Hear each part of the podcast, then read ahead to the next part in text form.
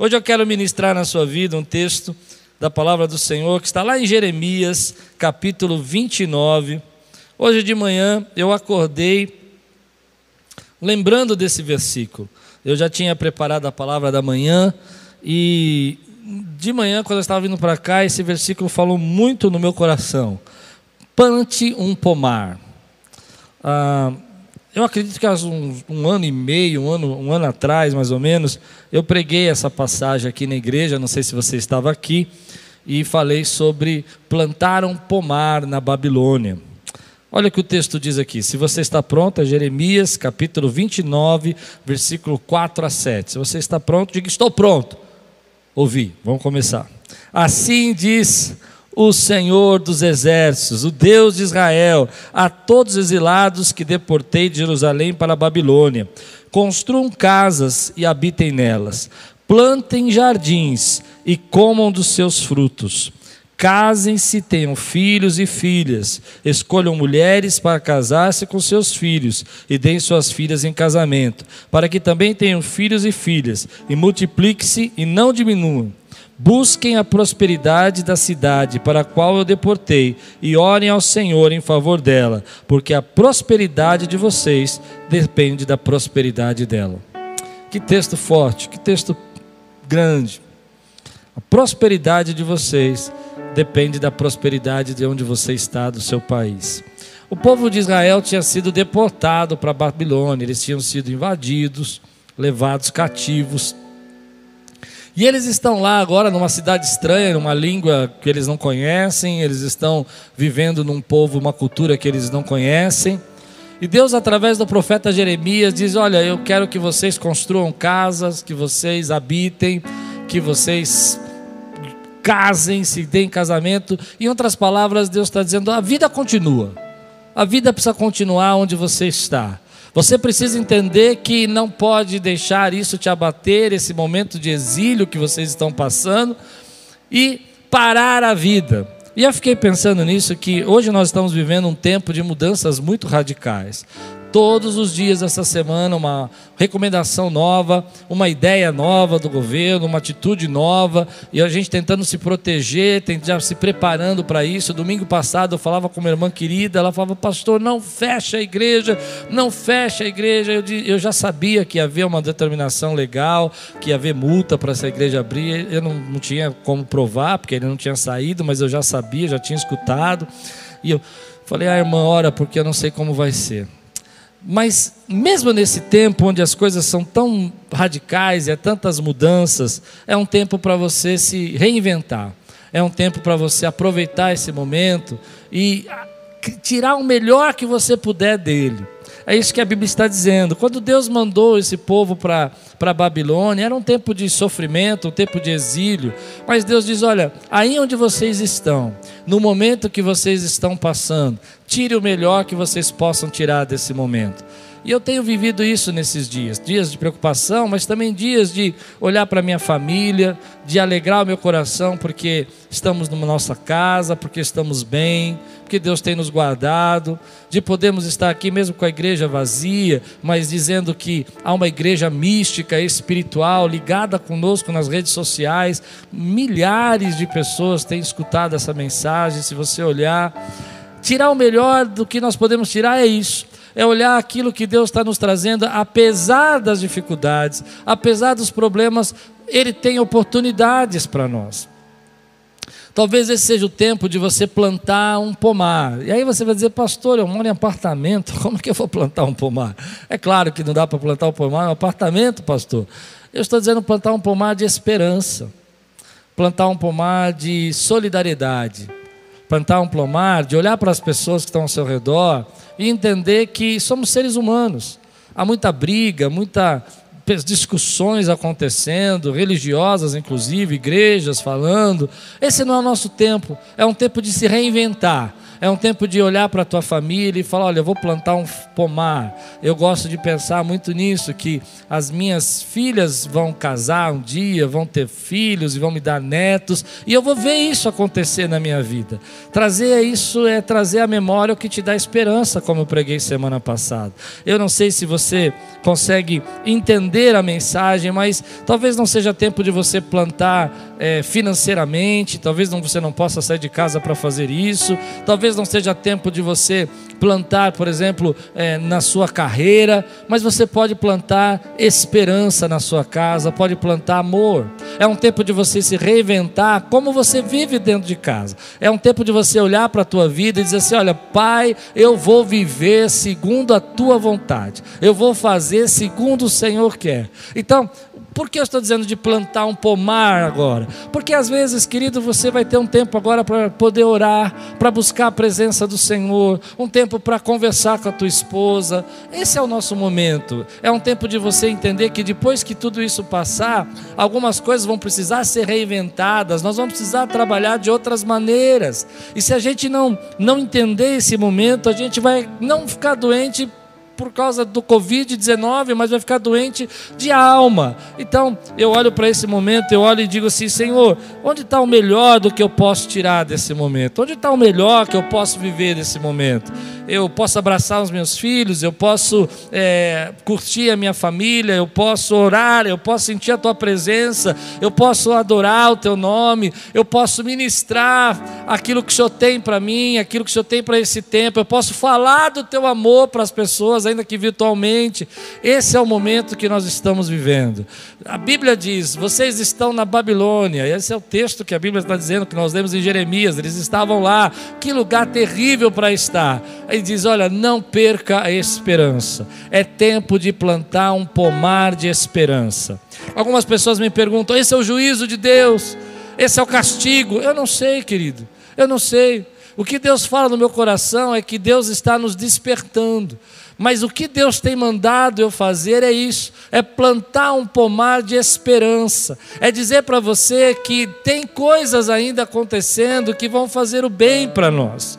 Eu sei que talvez você seja uma pessoa de temperamento mais duro, mais forte do que o meu, mas eu conheço muitas pessoas que, com o meu temperamento, quando passam por isso, elas são fáceis de se sentir desanimadas. Por isso, Deus está dizendo para mim: plante esperança, plante uma esperança. Diga a essas pessoas que eu tenho pensamentos a respeito delas, diga a elas que eu tenho propósitos na vida delas. Então, quando esse povo recebeu essa palavra, é como se Deus estivesse dizendo para eles: ainda não acabou. Agora é hora de você construir e fazer coisas novas, é hora de você aprender a viver. Olha o que diz em Jeremias capítulo 29 ainda, versículo 10 a 13. A Bíblia diz assim: Assim diz o Senhor: Quando se completarem os 70 anos da Babilônia, deixa eu dar uma pausa aqui e falar algo que eu acredito para você. Como amigo, agora eu sei que eu estou online, eu sei que tem milhares de pessoas assistindo, mas deixa eu dizer uma coisa. É, eu acredito isso. Nós estamos no 25% do download. Você já passou os 25%. Falta 75% e eu creio que esse 75% você vai passar. O que eu quero dizer é o seguinte: a primeira semana você já passou. Agora vem a segunda, que vai ser um pouco mais radical, pelo que eu estou ouvindo aí falar, das determinações do governo. Mas a gente vai passar pela segunda, pela terceira. Sabe por quê? Porque a Bíblia diz assim: quando se completarem o tempo, as 70 semanas, eu cumprirei a minha promessa em favor de vocês. Aqui é 70 anos, mas eu não sei quanto tempo vai demorar esse momento. O que eu sei é que Deus tem já um tempo determinado. E quando terminar esse prazo, esse tempo, no meu coração, eu digo isso. Eu, eu não estou dizendo que é uma profecia, mas eu digo isso, eu sinto isso. Já foi 25%.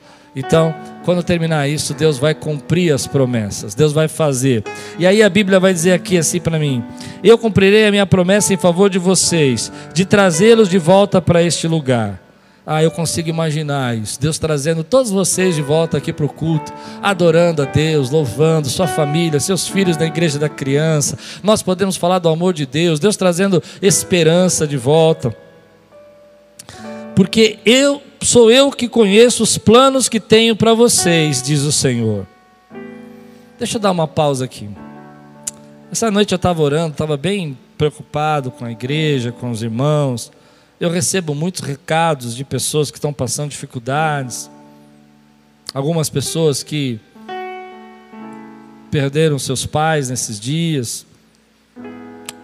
Eu não quero entristecer você, mas eu quero compartilhar. Não podia nem fazer o velório, a gente não pôde nem estar juntos. Um abraço a essa família. O irmão querido que vai operar segunda-feira, o host, nós estamos orando por ele, clamando pela vida dele. Que Deus possa abençoar você, Ross. Que você possa aí passar por essa cirurgia cheia de graça e, e sair bem. Mas vem no meu coração que quando eu comecei a pensar em tudo isso, que as pessoas às vezes a gente fala assim, mas e como é que vai ser depois? O que, que vai acontecer depois? De manhã eu falei um pouco sobre isso, sobre olhar a outra margem, enxergar o que vem depois. E veio no meu coração que quando Jó passou por toda aquela tribulação, por todo aquele problema, você conhece a história de Jó, ele perde tudo, ele passa por uma luta. Parece que era impossível de Jó se levantar. Mas a Bíblia diz que depois que aquilo aconteceu, Deus derramou sobre a vida de Jó em dobro. E eu estou com essa palavra para compartilhar com você. Eu não estou dizendo em dobro só materialmente, mas eu creio que Deus vai derramar sobre nós uma unção em dobro, vai derramar sobre nós uma comunhão em dobro, vai derramar sobre nós uma alegria de congregar em dobro, vai derramar sobre nós o desejo de pregar o Evangelho em dobro. Sabe por quê? Porque todo esse momento, toda essa fase, nos ensinou, nos, nos preparou para aquilo que Deus tem para nós. Eu creio muito que Deus está dizendo para nós que quando se completar esse período, eu vou fazer eu vou derramar. Sabe por quê? A Bíblia diz assim: porque sou eu que conheço os planos que tenho para vocês.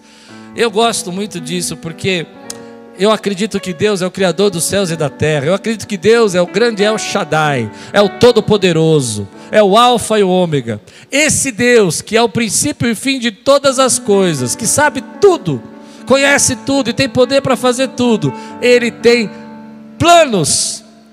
Ele tem planos ele tem planos a seu respeito, ele tem pensamentos a seu respeito. Ele pensou sobre você, ele pensou sobre o seu casamento, ele pensou sobre os seus, seus filhos, ele pensou sobre a libertação da tua casa, ele já fez planos a seu respeito para que você recebesse porção dobrada da presença dele.